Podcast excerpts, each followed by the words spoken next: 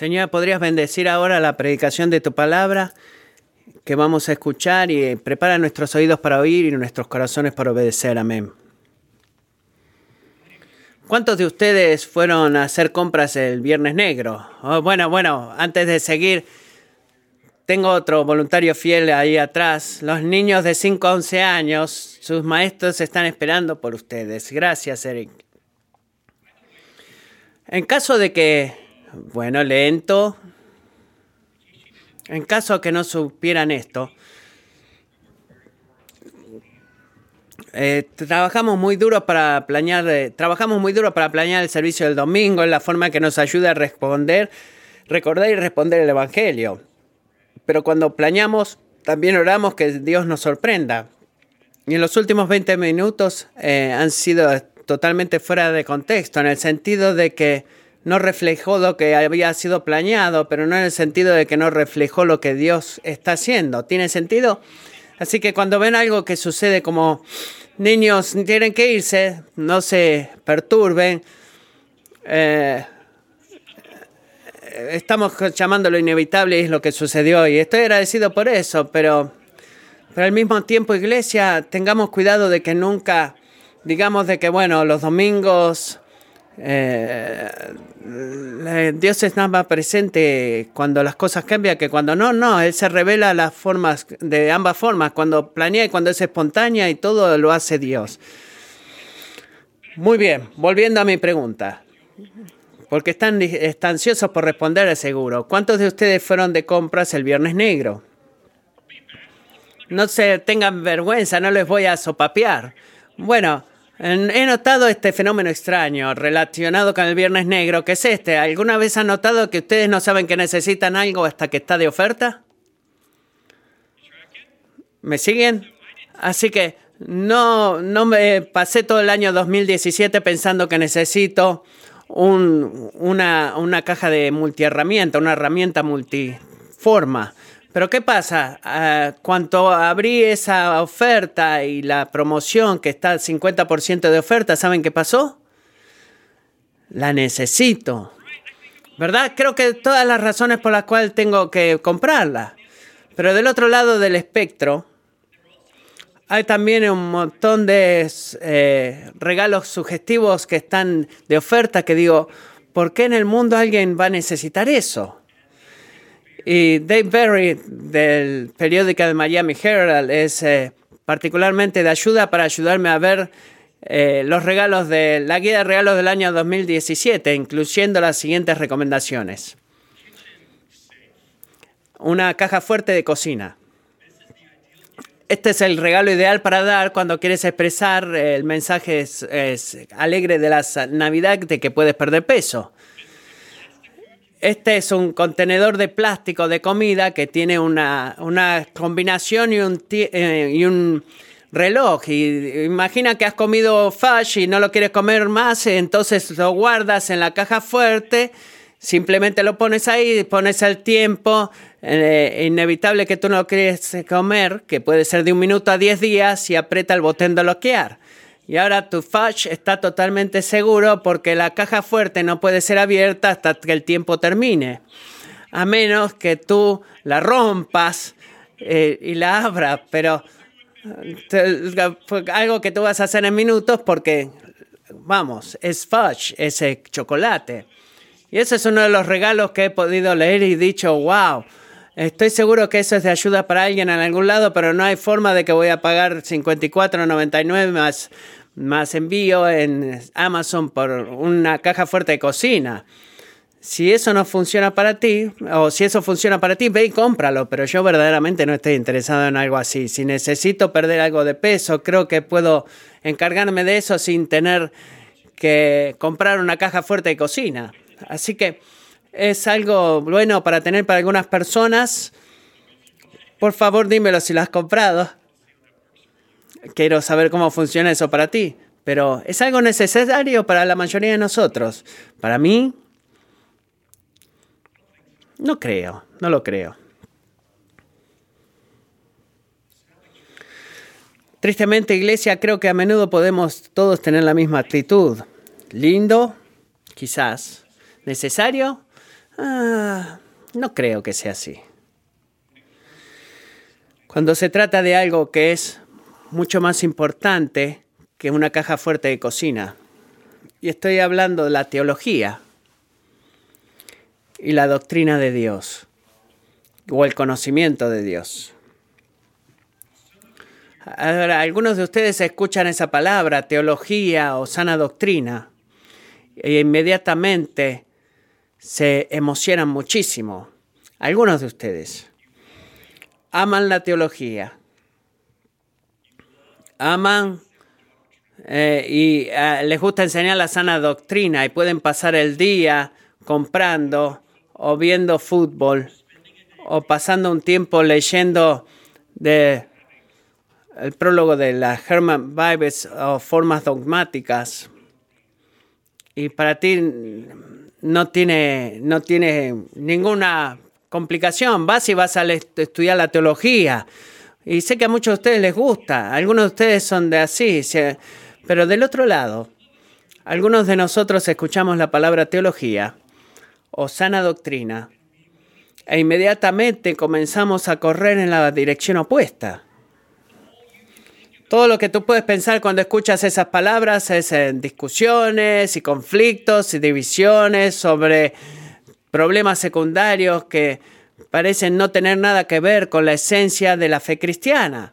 Se trata todo de Jesús, ¿verdad? ¿Por qué la gente tiene que ir y hablar de teología y la sana doctrina y cosas tan complicadas? Es simple, ama a Dios, ama a la gente, hace lo que hizo Jesús y somos buenos así. Y creo que algunos de nosotros quizás estamos cayendo entre ambos extremos. No, nos, no huiríamos de la teología a la doctrina cristiana, tenemos un sentido general que sabemos que es importante, quizás estás agradecido por eh, eh, un pastor que haya ido a la escuela para que puedan enseñar y entender la Biblia, pero la teología, que doctrina cristiana, no es eh, mi, experiencia, no es quizás necesariamente lo que más necesito o no lo necesito mucho, pero quiero pedirte que te identifiques. ¿En dónde estás? ¿En qué área caes en este espectro que acabo de mencionar, estos tres espectros? Pero te voy a advertir, amigo, como, como Pablo le advirtió a la iglesia en Tesalónica, que ser negligente a la sana doctrina es ser negligente al Evangelio y ser negligente a la Biblia. Y es este, descuidar tu alma.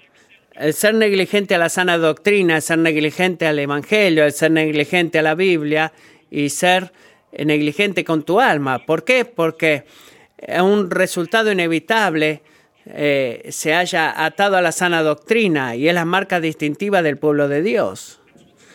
Es lo que separa a aquellos que son salvos de aquellos que están pereciendo y es un resultado que nos mantiene firmes a la sana doctrina.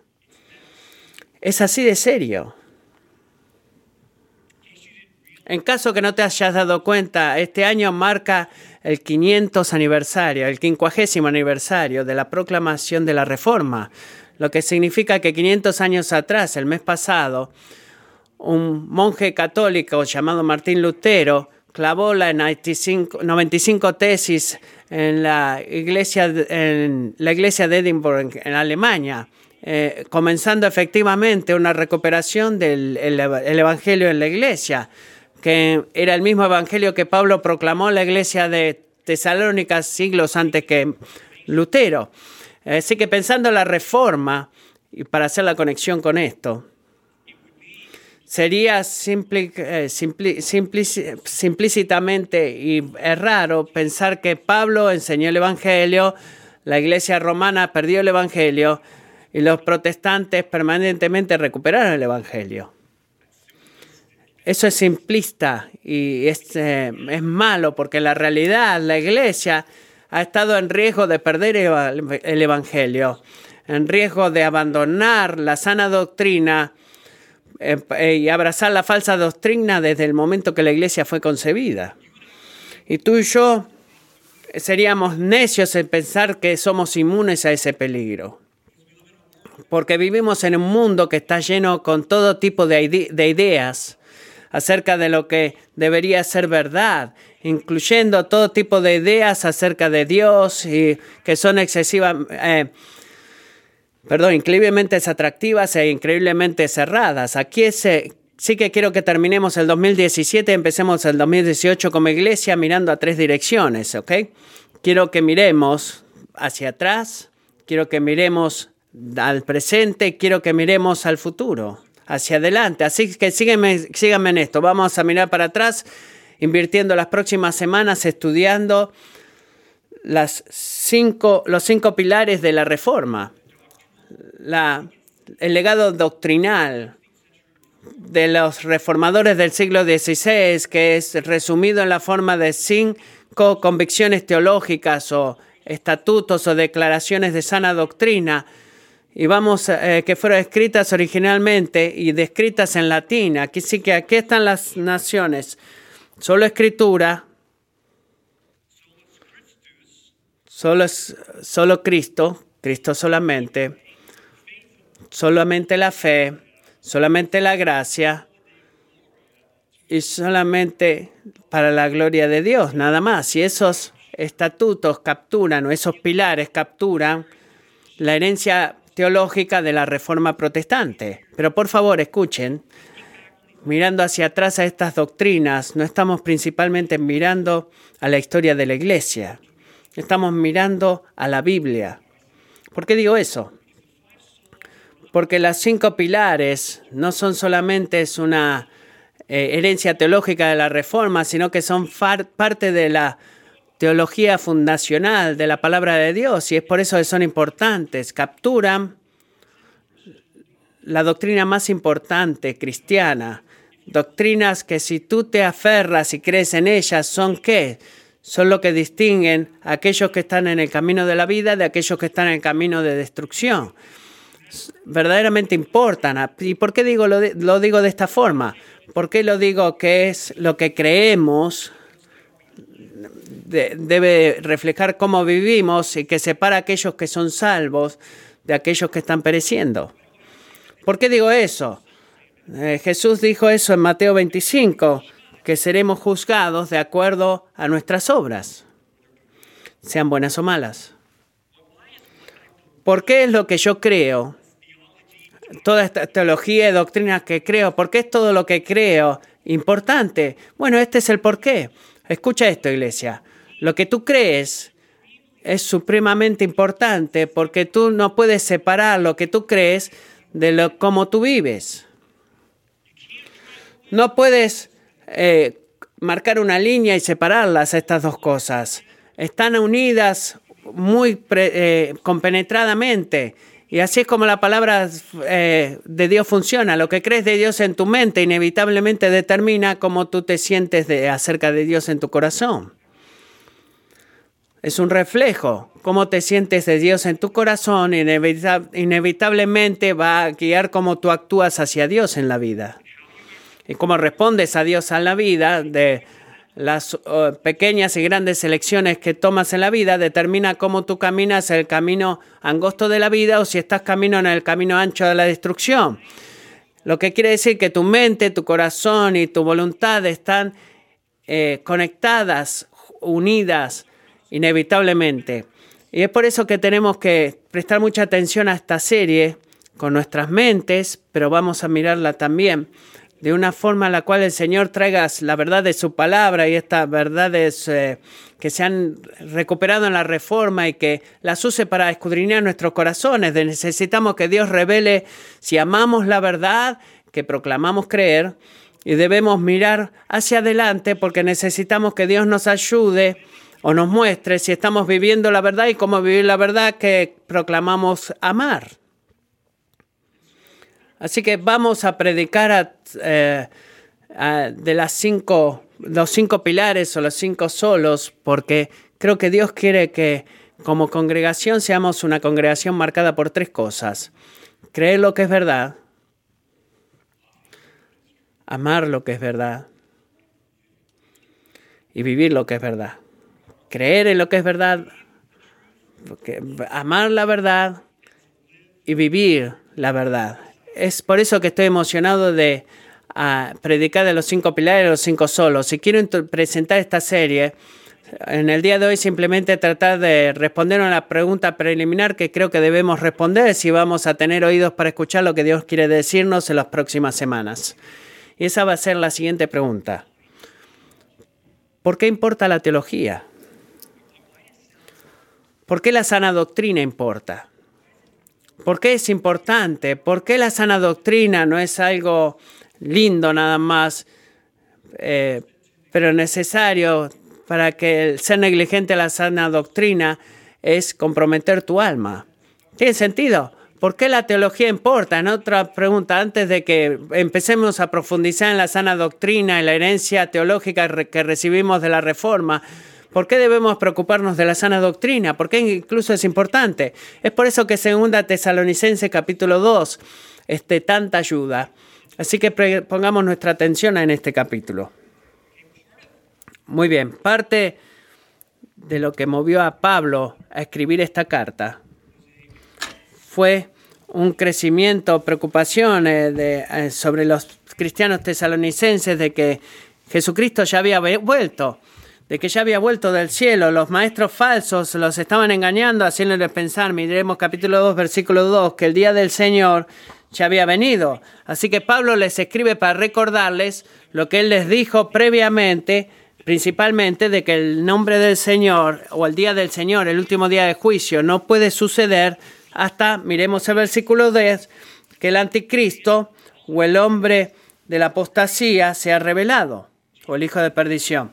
Jesús no va a volver hasta que el anticristo o el hombre de la apostasía, el hijo de perdición, sea revelado. En otras palabras, no sabemos todo lo que va a suceder hasta que nos guía el regreso de Cristo. Pero sabemos, sí sabemos esto, que Jesús no va a volver hasta que las profecías en el libro de Daniel, que, leímos el, el último otoño, si pueden recordarlo, sean cumplidas.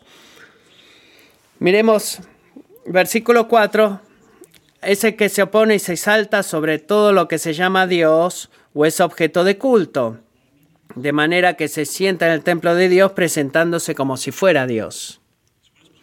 Así que, ¿qué nos dice Pablo? Nos dice que ahora mismo podemos estar seguros de esta personificación de maldad, miremos el versículo 6, está retenido por el poder de Dios. Pero cuando se ha revelado, miremos el versículo 9, Satanás le dará poder con todo poder y señales y prodigios mentirosos y con todo engaño de iniquidad para los que se pierden y los va a engañar para que lo adoren a Él en lugar de adorarlo al verdadero Dios. Creo que estoy muy rápido, ¿verdad? Pero bueno, es lo que dice Pablo. Y escuchen lo que quiero que, que nos enfoquemos. Consideren esto. ¿Por qué tanta gente va a ser engañada? Y va a morir, va a morir en, en el engaño. ¿Por qué? Miremos el versículo 10. Acá llegamos al tema fundamental. ¿Por qué? porque no recibieron el amor de la verdad para ser salvos. Rechazaron recibir el amor de la verdad. Así que ser justos, teológicamente correctos, validar los grados de la verdad de la palabra, no. Rechazaron amar la verdad y rechazaron ser salvos de esa manera. Y así es como comienza esta serie. Y en respuesta, miremos lo que dice Dios, en respuesta a ellos y a su rechazo a la verdad, les enviará un poder engañoso para que crean en la mentira. En otras palabras, Él les quita la habilidad de poder percibir la verdad como una consecuencia justa de su rechazo. Miremos el versículo 12 de creer en la verdad. Es lo que Dios hace. Él le pone engaño delante de ellos porque es una prueba del juicio en el futuro. Noten dos cosas aquí muy importantes. Primero, noten la forma en la cual Pablo habla de ambas cosas, la responsabilidad del hombre que rechaza mal la verdad la soberanía de Dios. Por eso Dios les envía un engaño mucho mayor. Es ambos. Segundo, noten la forma en la cual Pablo, escuchen esto, hace una ecuación entre amar la verdad en el versículo 10 con creer en la verdad en el versículo 11. ¿Lo ven? Y creer en lo que es falso en el versículo 11 va a tomar el placer en la injusticia en el versículo 12. Es complacerse en la injusticia. ¿Y cuál es el punto que quiero traer acá? Bueno, tú no puedes separar, como lo dije temprano, lo que tú crees de lo que tú amas o cómo tú amas o cómo amas de cómo vives.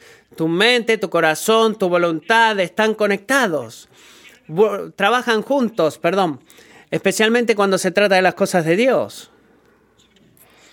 Así que el prospecto del juicio de Dios en aquellos que rechazan creer la verdad y de abrazar la sana doctrina es de terror. Y Pablo habla esta carta no para aterrar a la gente, le habla a los tesalonicenses, los habla para confortarlos porque está convencido de que no tienen nada que temer, de que temer. ¿Por qué no? Él no está preocupado por ellos. ¿Por qué? Miremos el versículo 13.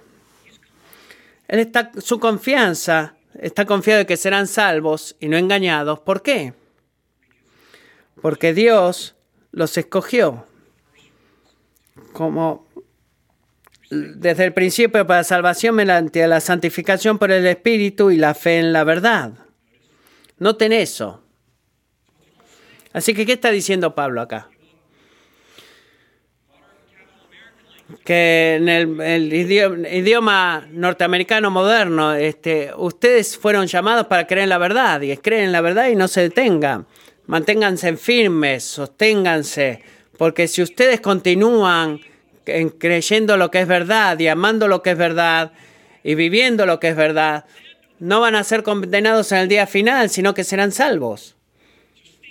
Así que manténganse firmes, manténganse confiados en el que Dios les ha permitido poder abrazar la verdad y ese mismo Dios será fiel para ayudarlos a persistir en abundancia con la verdad. Y eso es el segundo de Tesalonicenses 2. Es una gran imagen y un resultado de el que las, eh, la sana doctrina y la teología es la marca distintiva del pueblo de Dios. Es por eso que la teología importa y es lo que separa a aquellos que han sido salvos y que viven la sana doctrina de aquellos que van a perecer. Así que esto no puede ser más importante. Y los versículos 13 al 17, quiero que nos detengamos y pasemos el resto del tiempo en esta mañana. Pablo lleva a casa esa palabra con confort y exhortación, mostrándonos lo que retenerse, cómo se ve en acción el mantenerse firme a la sana doctrina, cómo se ve prácticamente. Bueno, vamos a enfocarnos los versículos 13 al 17 ahora. Creo que hace por lo menos dos puntos. El primero es este. ¿Qué es lo que es eh, mantenerse en la sana doctrina en acción? Primero, el mantenerse firme en la sana doctrina es mantenerse firme en el Evangelio. Miremos el versículo 13 otra vez. Versículo 13, Pablo nos recuerda, le recuerda a los tesalonicenses del testimonio espiritual. Él da gracias a Dios por ellos, como aquellos que qué? Que han sido amados por el Señor. Piensen en eso. Amigo, tú te das cuenta, si tú eres cristiano, que la cosa más importante acerca de los tesalonicenses es también la cosa más importante acerca de ti. ¿Sabes cuál es esa? Que el Dios del universo ha puesto su afecto sobre ti. Y eso es increíble. Los define a ellos a los ojos de Pablo y nos define a nosotros en nuestros ojos también. Y, el amor de Dios por ellos es la, la marca inevitable de que Dios de que Pablo puede reconocer qué? De que Dios los ha escogido para ser salvos. Los ha escogido para ser salvos, muchachos. Así que como mientras los creyentes leen esta carta a los tesalonicenses, representa de muchas formas la primera generación o los primeros frutos de los cristianos en Tesalónica. Y tengo que apuntar que también para muchos de ustedes, ustedes no vienen de una herencia familiar larga o grande de gente temerosa de Dios.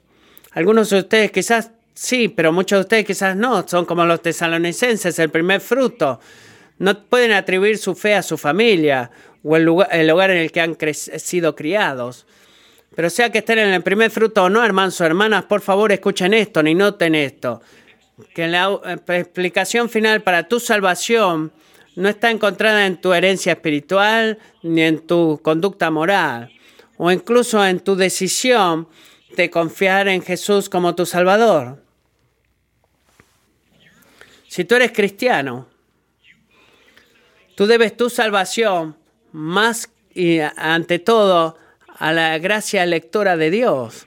Porque si Él te ha escogido, nada de nosotros eh, hubiera estado remotamente eh, interesado en escogerte. Y esa es la explicación final de la salvación. La gracia lectora de Dios.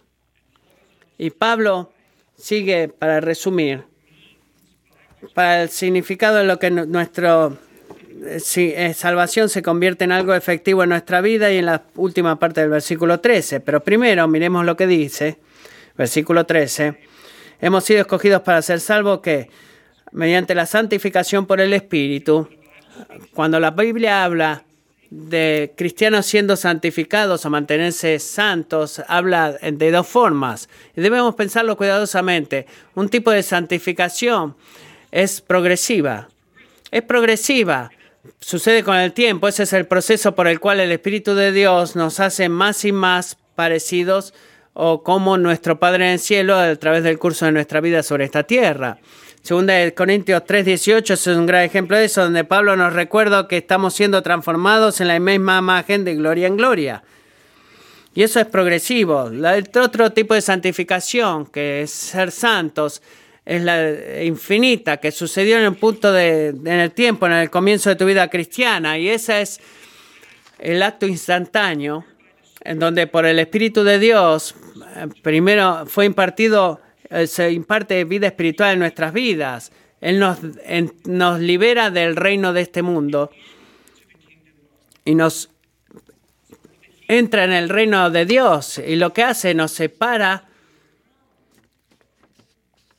Eh, y nos hace el pueblo escogido de Dios, y es definitivo, como Pablo lo describe en 1 Corintios 6, 11, cuando dice, pero fueron lavados, pero fueron santificados, pero fueron justificados en el nombre del Señor Jesucristo y en el Espíritu de nuestro Dios. Y creo que Pablo tiene, habla de, tuvo la definitiva y progresiva a través del curso de su vida en el tiempo de la santificación y en vista lo tiene esto en el versículo 13, porque todo eso es la obra del Espíritu de Dios en nuestras vidas. Y creo que ambos son esenciales para la salvación, ambas transformaciones o santificaciones. Creo que la santificación por el Espíritu está enlistada como el primer significado de la salvación, porque mantiene el énfasis en el proceso entero donde verdaderamente permanece. Hace el énfasis eh, eh, de nuestra salvación en la gracia y soberanía de Dios. Y enfoquémonos, sigamos en el versículo 13. El segundo sentido en el cual somos salvos no es menos esencial que la santificación, sino que Dios te ha escogido para ser salvado. Y segundo, para creer en la verdad. Creer en la verdad. Ahora, por favor, escucha esto. No debemos pensar de esa palabra verdad como una forma de llenar el espacio en blanco, de donde la podemos poner ahí, eh, poner lo que nosotros creamos o pensamos que es verdad o sintamos que es verdad. Eso sería violar la palabra de Dios. No hagas eso, sería un acto violento a la palabra de Dios. La verdad debe ser creída.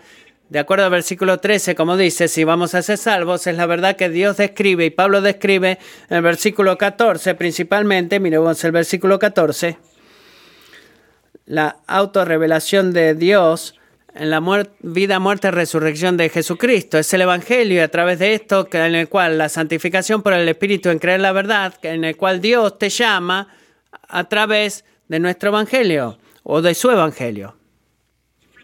Así que amigo, piénsalo de esta forma. Es a través del mensaje del Evangelio que Dios te, te mueve a ti a creer lo que es verdad. Es como Dios nos mueve a creer lo que es verdad. ¿Por qué digo eso? Bueno, porque el llamado del Evangelio, ¿qué es? Creer en el Señor Jesucristo y serás salvos.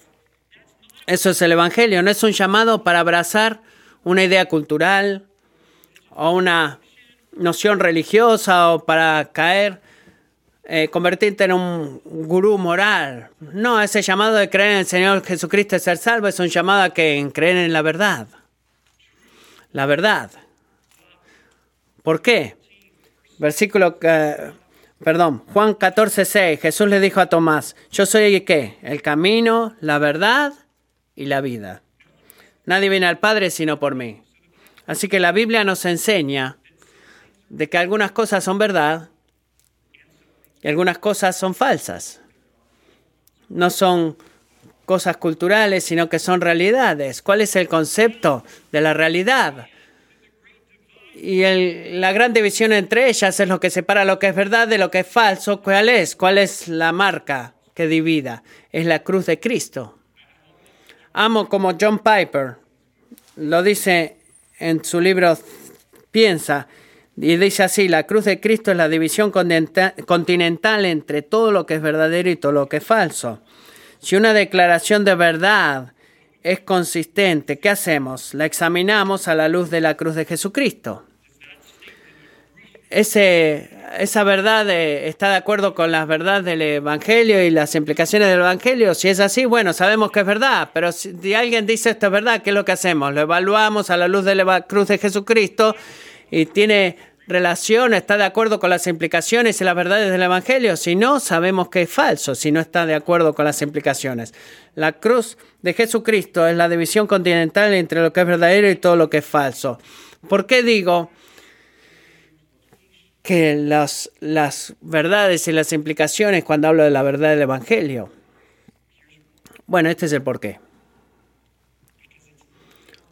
Porque no es difícil para mentalmente reconocer las verdades del Evangelio. Hay mucha gente que cree que Jesucristo es quien dice ser, que es una persona que vivió, murió y quizás resucitó de la tumba para hacernos justos delante de Dios. Pero cuando se trata de la implicación del Evangelio, el clamor del Evangelio, que te agarra, el clamor que te toma de la camisa, eh, que te dice que nuestra sexualidad, nuestro matrimonio, nuestros, eh, nuestras finanzas son partes como ser miembros y, entonces, bueno, entonces el creer en el Evangelio se convierte en algo más difícil y así toda la implicación del Evangelio no puede ser separada de las verdades del Evangelio. Así que todo lo que tengo que decir, miremos el versículo 13, cuando Pablo define el creer en la verdad, él simplemente nos llama a nosotros en el versículo 14 a creer en el Evangelio, con todas sus implicaciones.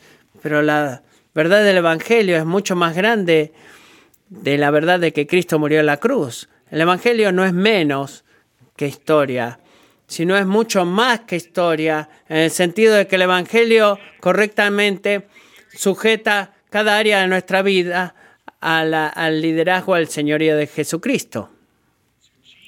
Así que Jesús en el Evangelio se convierte en la revelación definitiva de la verdad. De la verdad revelada por el Señor de verdad. Por eso, para mantenernos firmes en la sana doctrina es mantenernos en el Evangelio. Y el, rechazar la sana doctrina es rechazar el Evangelio. Ha sido miembro de esta iglesia mucho tiempo como para saber que la mayoría de ustedes trabajan diciendo, bueno, considero si debería eh, ser, eh, voy a rechazar la sana doctrina mañana y todo eso. No, muchos de ustedes sé que vienen y piensan acá, pero diría que, como dije temprano, que no estamos inmunes a creer en rechazar la sana doctrina, aunque ustedes ahora no lo creen y no lo rechazan la sana doctrina. Rechazar el Evangelio o la sana doctrina eh, verdaderamente comienza muy sutilmente. Funciona de esta manera. Primero, asumimos la verdad. Sí, sí, sí, sí, sí. Sí sé de eso. Eso es aburrido. Dime algo nuevo, enséñame algo nuevo.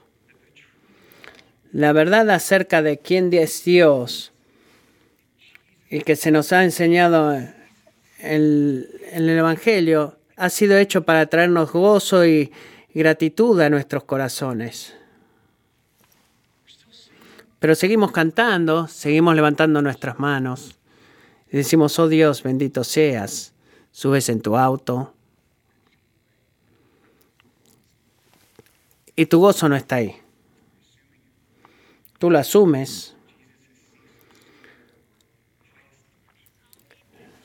Jesús te quiere que seas totalmente agradecido y te da todo su amor y tú sigues andando en la vida y puedes poner en un, en un salón la, la, verdad y suena así como, sí, sé que Jesús es la verdad, pero en esta situación prefiero hacer esta otra cosa. Eso se ve bien para mí. Eso se siente bien. No estoy rechazando la verdad. Solamente eh, en este aspecto no, no puedo seguirlo. O solamente lo aplico cuando es fácil para mí. O conveniente. Y algunos años siguen avanzando y tú ni siquiera piensas en la verdad. No piensas más en la verdad. Y el escepticismo comienza a estar en ti y comienzas a preguntarte de todas las cosas que seguías solías creer serían verdad o quizás estabas simplemente creyendo una tontería y eventualmente un esposo eh, te hace una, un miembro de la familia te haga una pregunta directa que no puedas rechazar y te digan, ¿crees verdaderamente en el Evangelio? Y para su sorpresa o quizás un tipo de sentirte mejor y, y desahogarte, dices, no, no lo creo, no sé, no sé si alguna vez he creído en el Evangelio. No estoy seguro. Y eso es lo que sucede cuando fallamos en permanecer firmes y aferrados a la verdad del Evangelio.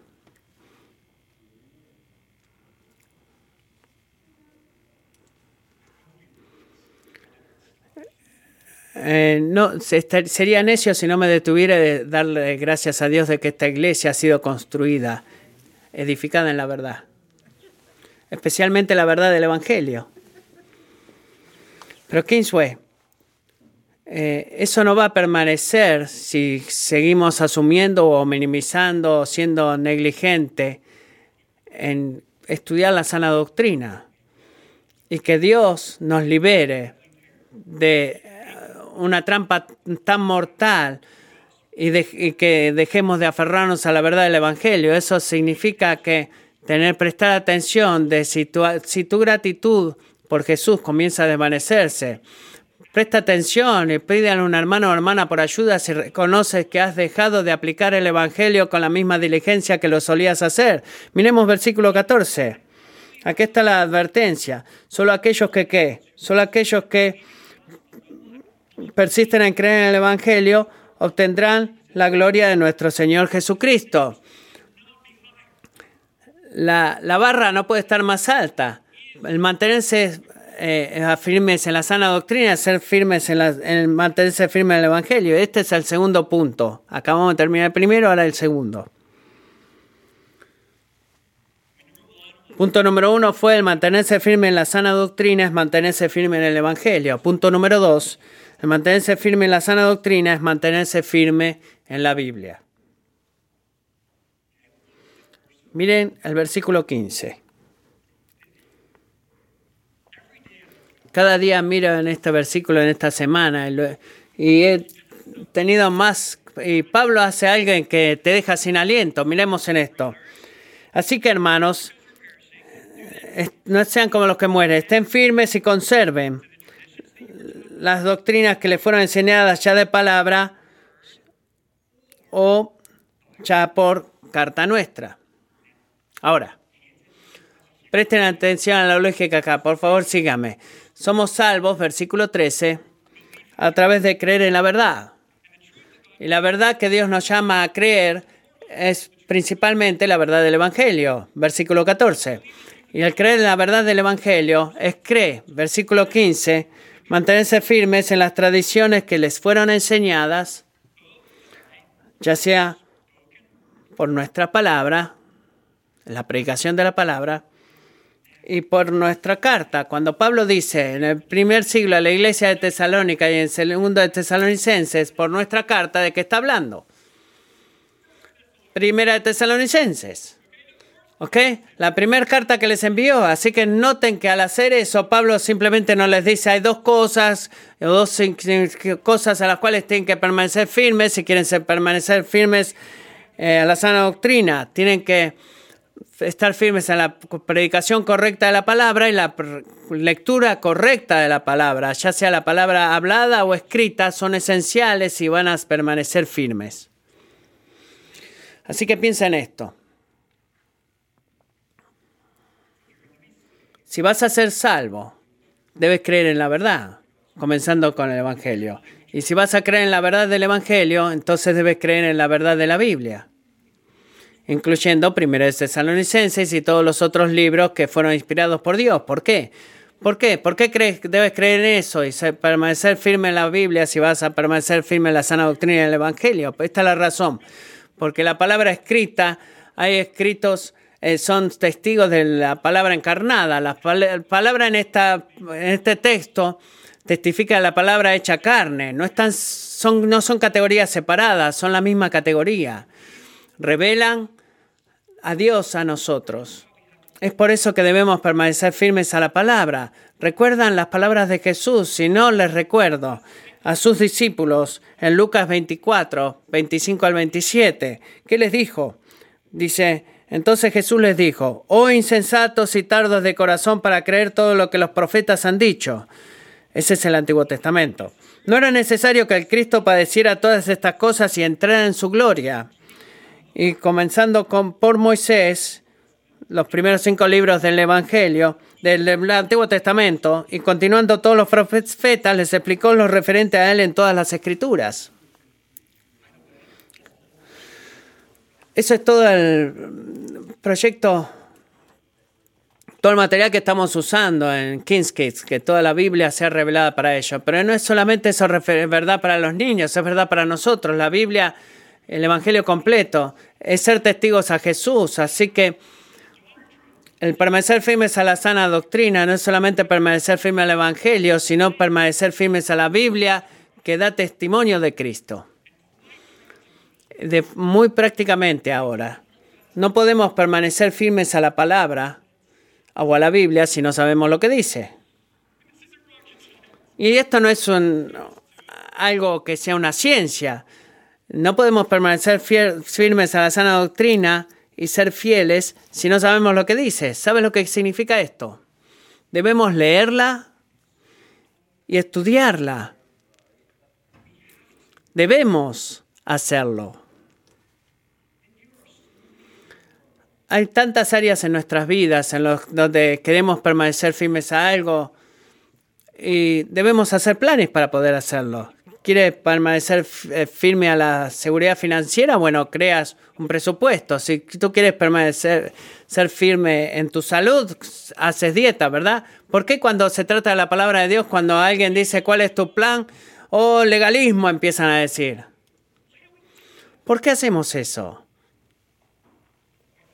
Francamente, es debido porque en muchas de las áreas de nuestra vida estamos dispuestos a hacer sacrificio, pero no para Dios. Y necesita un plan. Y alabado sea Dios. Si tú eres cristiano,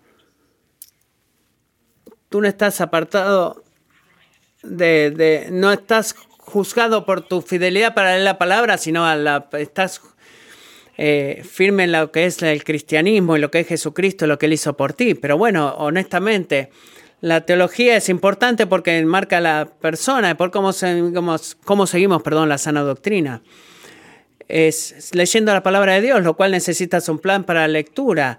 En mitad de diciembre voy a poner en, nuestra, en nuestro website muchos planes de lectura bíblica para que te ayuden, si no tienes uno, que te ayude a mantenerte firme a la lectura de la palabra y ayudarte a saber cuándo leer, qué leer. Y te motivo a que mires alguno de ellos si tú no estás ya en un plan de lectura bíblica. Voy a dar algunos libros de recomendación también que tienen que ver con entender la palabra de Dios, para que en el año 2018 seamos un pueblo que leamos la palabra, porque leer lo que es verdad y estudiar lo que es verdad Y mi meta no es eh, prepararte para eh, fallar y ser condenado, sino que mi meta es estar seguros de que podamos hacer todo lo que podamos para permanecer firmes a la sana doctrina. Permanecer firme a la sana doctrina significa permanecer firme a la Biblia y no significa ser, estar firme a la palabra de Dios escrita, sino que también significa permanecer a la palabra de Dios predicada. Así que pensemos en eso por un minuto. Miremos el versículo 15. La carta no es menos importante que la palabra hablada.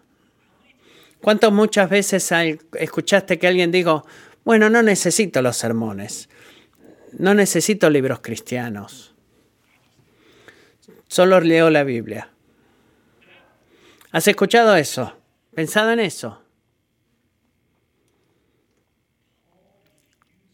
Pablo rechaza crear una falsa división, en una falsa división entre lo que es la palabra y la predicación. Dice que la palabra es fiel porque toda ella testifica de la gloria de Cristo y tú necesitas todo lo demás, pero las palabras que les he escrito también tesalonicenses y las palabras que les he predicado, y amigos, simplemente diría que no hay diferencia, no hay diferencia, sin pregunta.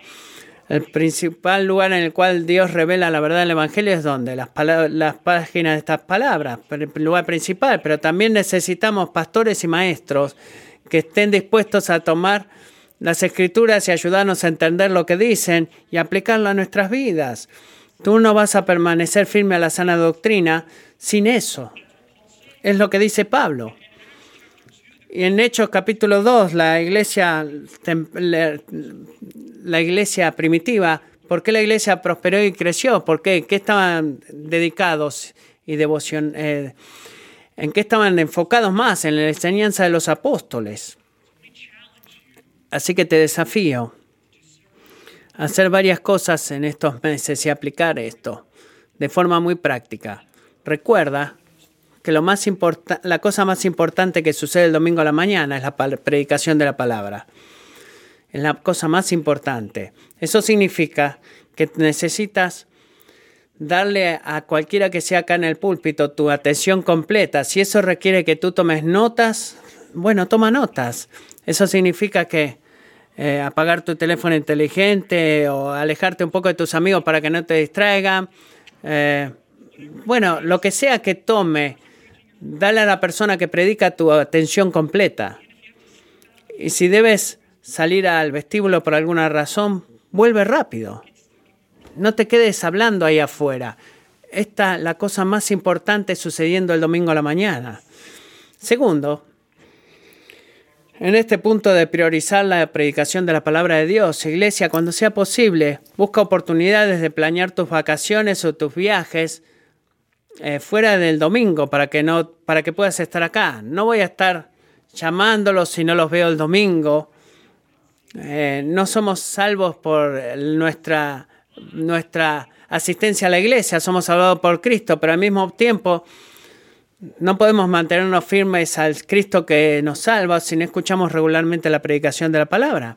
Debemos ser prácticos, debemos tener un plan, escuchar el sermón en tu auto, no es lo mismo.